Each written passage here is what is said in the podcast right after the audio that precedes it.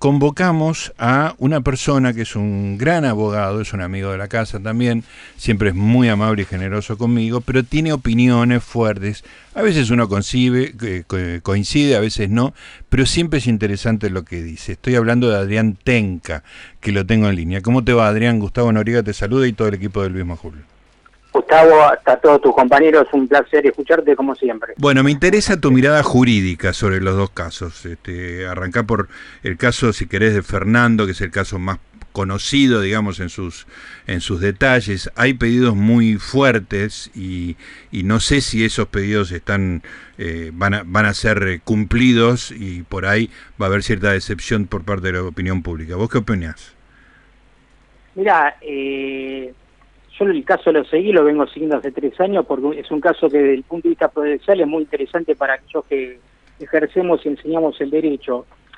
Eh, acá creo que hay, lo dije siempre, creo que hay dos eh, niveles de responsabilidad muy distintos que yo creo que el abogado no los ha plasmado, el defensor me refiero, ha sido una defensa muy precaria, muy mala. Lo, lo, lo digo porque cuando yo tengo casos relevantes también de mí opinan. O sea, una persona, no voy a entrar a que no tiene que defender los ocho y demás porque ya se ha hablado hasta el cansancio, pero yo creo que existen dos niveles de responsabilidad. Porque yo creo que no se va a poder acreditar el plan. Claro. No se va a poder acreditar un, o sea, acá hay dos, acá se está jugando dos agravantes. El concurso premeditado de dos o más personas, que es un agravante, y la alevosía, que es otra si acreditan en el concurso premeditado de dos o más personas, es decir, los seis que le pegaron o cinco, más los dos o tres que pelean con, con los amigos, todos crearon un plan, a todos les correspondería perpetuo. Yo creo que esto no lo van a poder acreditar. No lo van a... Ahora pasamos a lo segundo, que es la alevosía. Yo creo que todos los que le pegaron a Fernando son todos coautores de homicidio. Ajá. Después habrá que discutir si es un homicidio simple o un homicidio calificado por alevosía, que muchos dicen que los abogados, viste que ahora parece son todos penalistas. Sí, este, por eso te llamamos a vos, que sos de verdad. Uno escucha cualquier cosa, o sea, no es ni riña, ni preterintencional, ni culposo, es un homicidio simple. Después hay que ver si es un homicidio simple o sea, es un homicidio, hay que ver si es simple o agravado. Y si es agravado, yo creo que lo que puede aparecer conforme el, desarrollo de la querella y del fiscal, es la alevosía, que no es solo matar a traición y sobre seguro, como dicen los abogados en la televisión, es eso y mucho más, porque si no todos los homicidios serán alevosos, porque nadie le dice a la víctima te voy a matar. Claro. Siempre esa traición, claro. Siempre hay una traición y sobre seguro, porque si no nadie le dice, dentro de 10 minutos te cuchillo, porque no hay homicidio. Te doy oportunidad que te defienda, no existe. Claro, o sea, tiene que haber, este, bueno, no le voy a, no le voy a dar este, no le voy a dar elementos al defensor que bastante malo ha sido, pero digamos que hay homicidio no hay duda, de los que le pegaron, de los que le pegaron. Yo creo que hay elementos para acreditar la alevosía. Yo creo que hay elementos para acreditar la alevosía. Y en este caso la alevosía, ¿cuál sería, digamos, el hecho de pegarle en el pi? Digo... Bueno, acá sí se podría, pero por eso te, mirá, yo te lo voy a decir estrictamente desde lo jurídico, después, sí, te, por supuesto. Cómo va a después te voy a decir cómo va a terminar el juicio, ah, bueno. cuál es el veredicto, para que no, no, tenga ni, ni, ni, tenga que escuchar. Ni espero, bien. Eh, ni esperes. Eh, hay que acreditar que hubo traición sobre seguro y que buscaste el momento, el momento para este, aprovecharte de eso. O sea, en derecho penal, en penal 1 te enseñan un ejemplo que es muy horroroso, que es matar a un bebé nunca es alevoso porque nunca se puede defender, ni cuando está despierto ni cuando está dormido. Ahora, si matas a un mayor estando dormido es alevosía si lo matás despierto o no. Entiendo, perfecto. ¿Se entiende? O sea, tenés que acreditar que esa traición y sobre seguro, pero aprovechar un momento determinado. En el caso que se da esta agravante, en el caso de que se da esta agravante, los que estarían involucrados son los seis que le pegaron a Fernando. Los seis que le pegaron a Fernando porque no se puede acreditar el concurso. Entonces los otros dos, muy mal defendidos, muy mal defendidos, porque yo tengo que haber dicho, mire, yo me peleé con, con el amigo de Fernando y no sabía lo que estaba pasando. Claro, sí, eso yo pensé, sin tener ningún conocimiento, pensaba, de hecho lo charlamos. Bueno, alguna vez el periodismo tendrá que averiguar bien qué pasó detrás de esta defensa, qué pasó detrás de los ocho, qué pasó, por qué se defendió como se defendió, porque creo que debe haber algún costado un poco oscuro detrás de todo eso. Ahora, Pero no si lo es tiene- con homicidio simple, pero agravado por esta alevosía, ¿qué pena No, les es corresponde? Yo, por eso te digo, yo te digo como yo creo que debiera terminar, como yo creo que debiera terminar, a los que le pegaron a Fernando, perpetua. Ajá. A los que le- y acá te voy a decir algo, como le gusta a ustedes, en exclusiva, porque también he escuchado una serie de barbaridades respecto a que la autopsia no pudo dirimir cuál fue el golpe mortal. Sí, pero eso es, Y no, es contrariamente a innecesario. lo que escucho, Sí. contrariamente a lo que escucho, que no se puede determinar cuál fue el golpe mortal, los involucra a todos, no los Ujú. exime a todos. Claro, claro.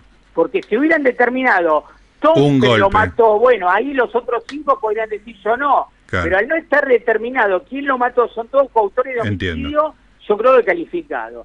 Y los dos que no se pelearon con Fernando, los dos que no se pelearon con Fernando, tendrían que ser absueltos del homicidio de Fernando y solo seguir con la investigación por las lesiones que le pudieran haber cometido a los amigos. Entiendo. Eso Y- es lo que yo creo que sería un fallo justo. ¿Y qué, ¿Y qué te parece que va a pasar? Yo creo que lo que va a pasar es, le van a dar seis perpetuas a los que le pegaron Sí. y van a poner como partícipes secundarios a los que no le pegaron a él le van a dar 15 años. La, per- la cuando tenés una perpetua y sos este, partícipe secundario, la pena es de 15 a 20 años. Ajá. Porque el, tribunal, el tribunal, no, digamos, porque no, no va a ser ni, un- ni una resolución jurídica ni una resolución para la tribuna, va a ser un intermedio. Claro. Y el intermedio es este que te digo. Yo creo que estos dos, este, los dos que se pelearon, yo los hubiera, los, los hubiera sacado absueltos. Mm, Si vas eran a poner- defendidos tuyos, ¿y hubieras agarrado un caso así?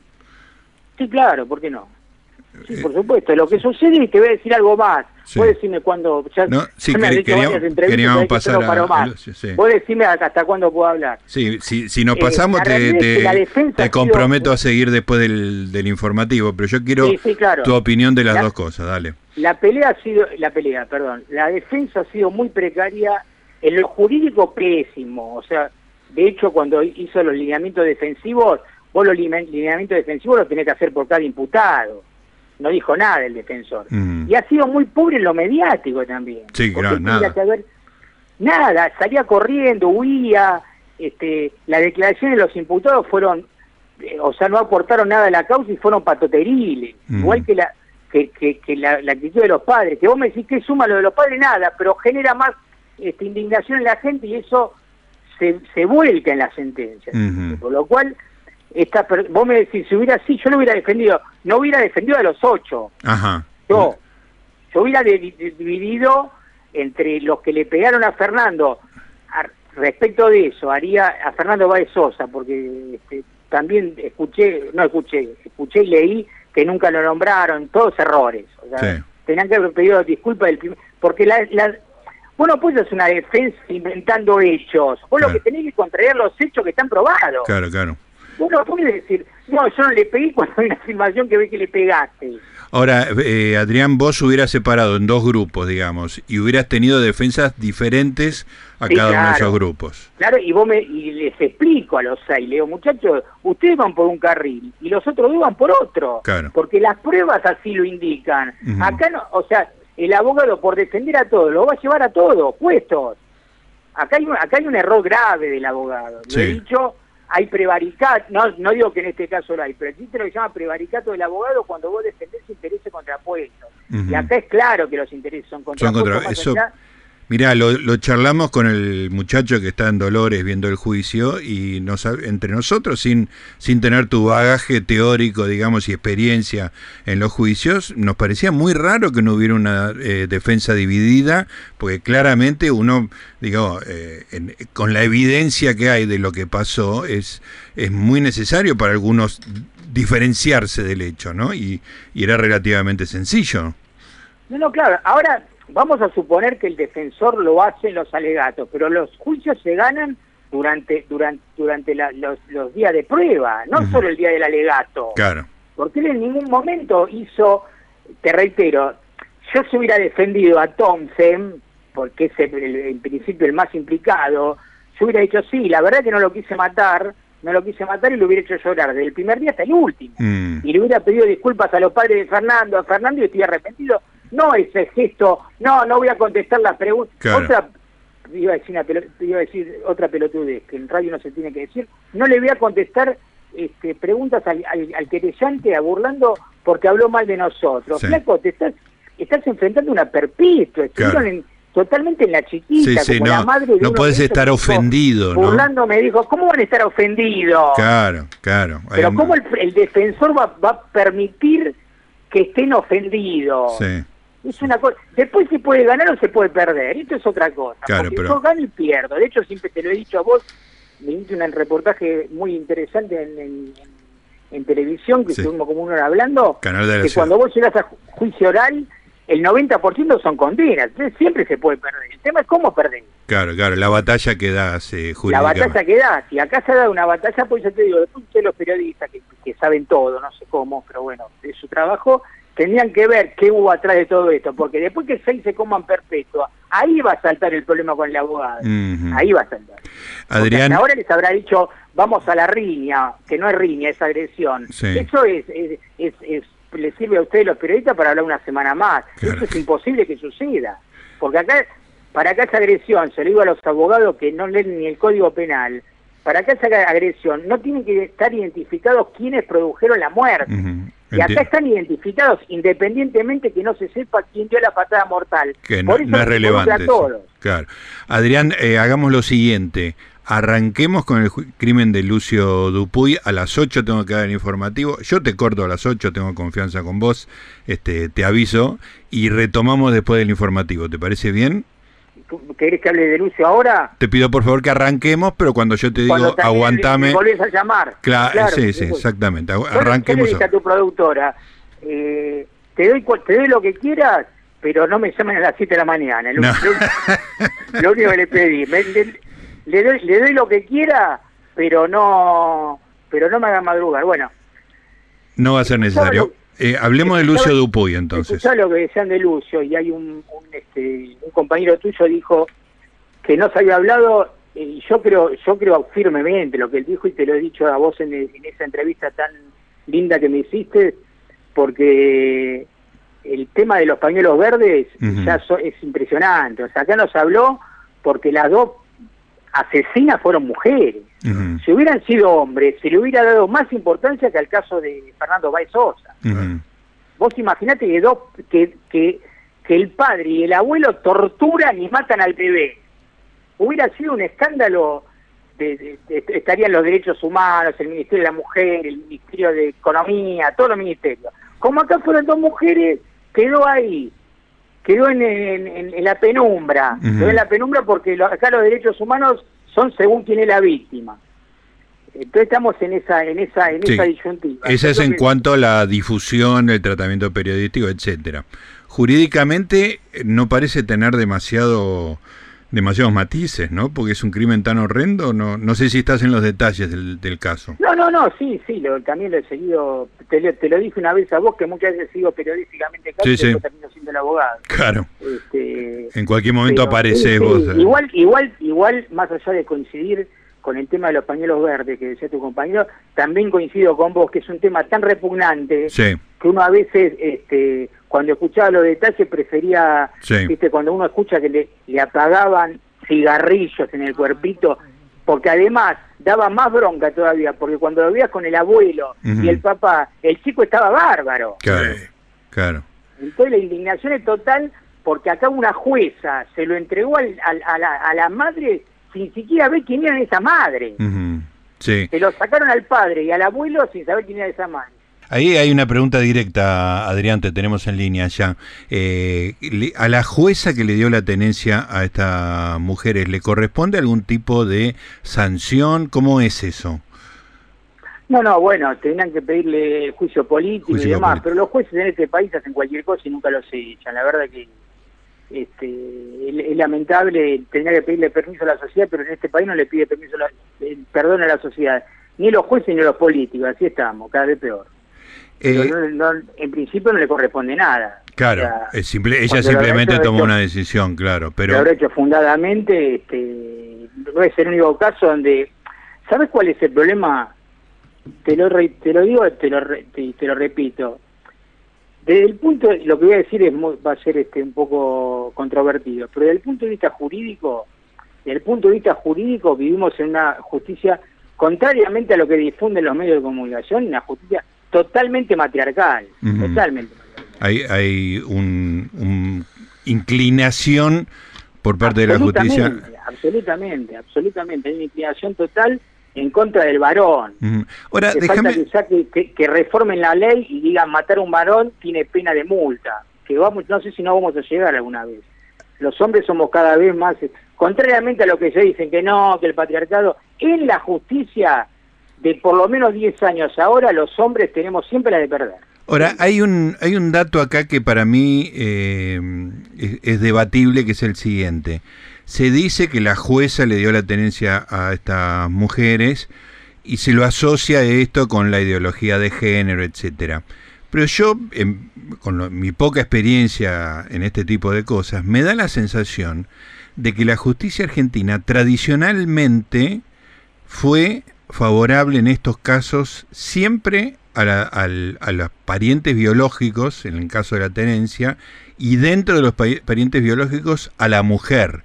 Siempre la mujer tuvo prioridad, la madre tuvo prioridad sobre el padre en estos casos de tenencia, digamos. O sea que no me parece una cosa nueva de una ideología nueva, sino que me parece lo tradicional, que uno puede ponerlo en cuestión y conozco muchos padres, muchísimos padres que han sido despojados de sus hijos porque justamente la, justicia tenía esta tendencia más a la mujer que al hombre, pero tradicionalmente, no solo a raíz de los pañuelos verdes. ¿Vos qué, qué opinás de esto?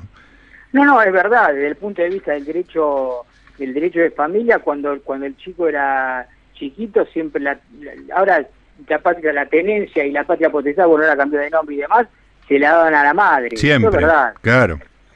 siempre o casi, sí, tenía que acreditar, sí, siempre siempre. Tenía que acreditar cosas muy monstruosas, como en este caso, digamos. Monstruosas no se acreditaban nunca, no se acreditaban nunca. este es un caso distinto, este es un caso distinto, porque acá no es una cuestión de género, no es una cuestión de género, es una cuestión de a quién le entregás vos un bebé. Porque estas dos mujeres, a mí me importa tres carajos, si son este. Sí, claro, es un detalle irrelevante. Le gustan los camellos, no me importa nada. Lo que hay que ver es qué hay detrás de cada persona. Si se puede hacer cargo de una vida de un chiquito. Y detrás de esas dos personas había, porque ya tenían algunos informes psicológicos y demás, se encerraban estos dos monstruos que terminaron asesinando a su hijo por odio de género. Acá sí hubo odio de género porque tenían odio al hombre. Entonces, bueno, antes, cuando tenés algún algún este, antecedente de esta característica, ¿cómo le vas a entregar el bebé o sea, era, era crónica de una muerte anunciada de la, la peor. Es de lo más repugnante que ha pasado en los últimos 20 años en Argentina y ha salido chiquitito que el 2 de febrero dan el, dan el veredicto. Es muy impresionante. ¿Por qué? Por la ideología de género, porque no salió a hablar ni la ministra de la Mujer, que sale a hablar y nos, nos dice cómo tenemos que gritar los goles en, en, este, en Qatar, ni salió tampoco este, la de, ¿cómo se llama? La de Linaldi, que también este, cuando vos decís eh, en vez de decir mujeres y hombres, decís hombres, que, es porque no es inclusivo. Ahora, acá no escucha a nadie hablar. No escucha a nadie hablar ni del oficialismo ni de la oposición. Porque este es un problema que no tiene que ver con este gobierno. ¿eh? No, no, es tiene que ver con una cuestión de Estado, porque el gobierno anterior también hacía esa discriminación respecto del hombre, que cada vez se, la justicia es más cooptada por estas cosas de género, confundir el género con otras cosas. El género está todo bien, de la vida, de la vida privada de la persona sí, cuando depende de un tercero no. Y en esto es importante porque también he escuchado, cuando dicen no, las acciones privadas, las acciones privadas, del artículo 16 de la Constitución dice las acciones privadas que no ofendan a terceros quedan reservadas a la autoridad de los jueces, que no, no, no perjudiquen a terceros. Acá perjudicaban a un tercero. Entonces no era que son lesbianas o no, era que eran dos potenciales asesinas. Y terminó sucediendo lo que pasó, de un modo descarnado. Vos me preguntás cuál es la pena, bueno, la pena, si es la madre, si es la madre biológica, este, ya es perpetua porque el artículo... Eso te iba a preguntar. la, el fallo tendría que ser perpetua en el caso de la madre biológica, seguro, digamos.